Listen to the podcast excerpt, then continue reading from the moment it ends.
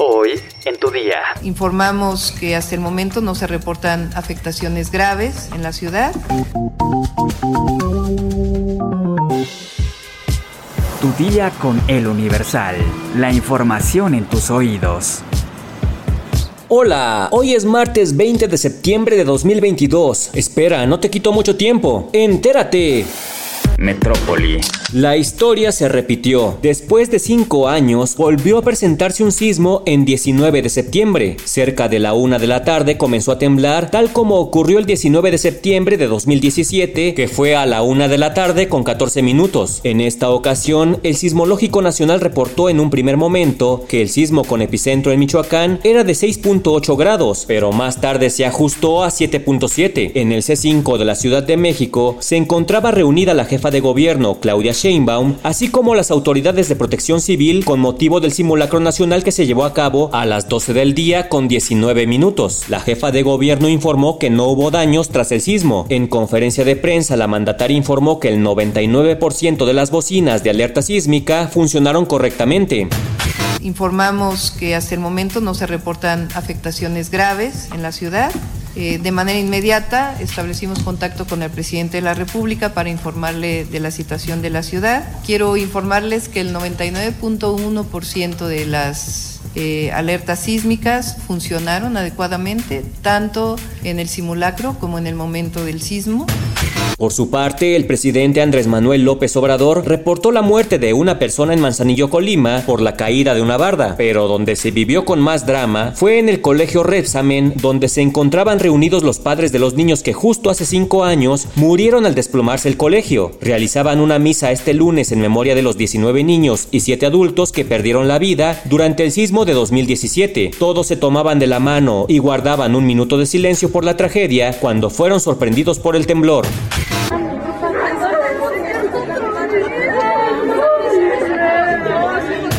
Para honrar a los niños, los padres, junto con vecinos y autoridades de la alcaldía Tlalpan, habían montado una carpa blanca. Ahí, en una suerte de altar, colocaron las fotografías de las víctimas que fueron inundadas por flores blancas. Mientras se realizaba la homilía, empezó a sonar la alerta sísmica, aunque el simulacro ya había terminado. Todo fue confusión, pues nadie tenía claro si era una falla de la alarma o si en verdad era un nuevo temblor. Segundos después cundió el pánico. El suelo comenzó a moverse, los árboles alrededor de la carpa se sacudieron, al igual que los cables, y los presentes recordaron lo ocurrido en el 2017. El llanto de los presentes contagió a todos. Mientras la tierra se sacudía, se fundieron en un abrazo y empezaron a rezar. Estados. En Guanajuato se reportó el asesinato de 102 personas en tan solo una semana. Los crímenes se registraron del 11 al 17 de septiembre en 22 municipios.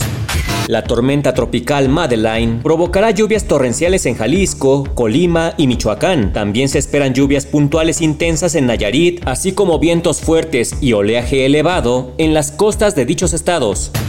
Un fin de semana violento deja cuatro muertos en Sinaloa. Dos de las víctimas convivían fuera de una vivienda cuando fueron victimados con disparos de arma de fuego en el municipio de Choix. Mundo.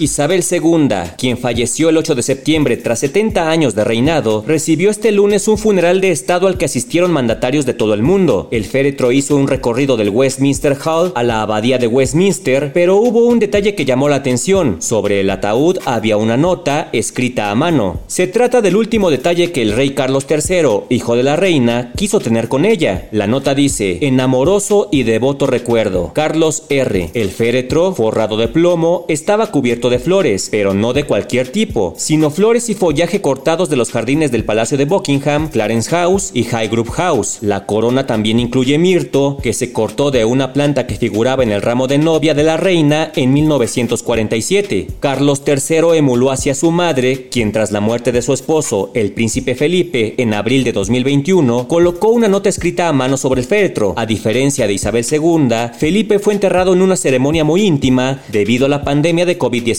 Ahora ambos descansarán en la capilla de San Jorge, en el castillo de Windsor, tras el entierro de la monarca este lunes. Espectáculos. Han pasado ya varios días desde que se dio a conocer que el actor y comediante Eugenio Derbez había sufrido un fuerte accidente que le ocasionó severas lesiones en su hombro derecho, por lo que fue intervenido de emergencia en un hospital de Los Ángeles, ciudad en la que reside. A través de su cuenta de Instagram, el comediante reapareció públicamente para contar a detalle lo que sucedió y agradecer a sus fans por las muestras de cariño que ha recibido en estos momentos tan complicados. Ante las especulaciones, el actor confirmó las primeras versiones que salieron a la luz sobre que se había accidentado mientras jugaba videojuegos, pero al parecer las cosas fueron mucho más graves ya que terminó cayendo en unas escaleras, lo que ocasionó las fracturas.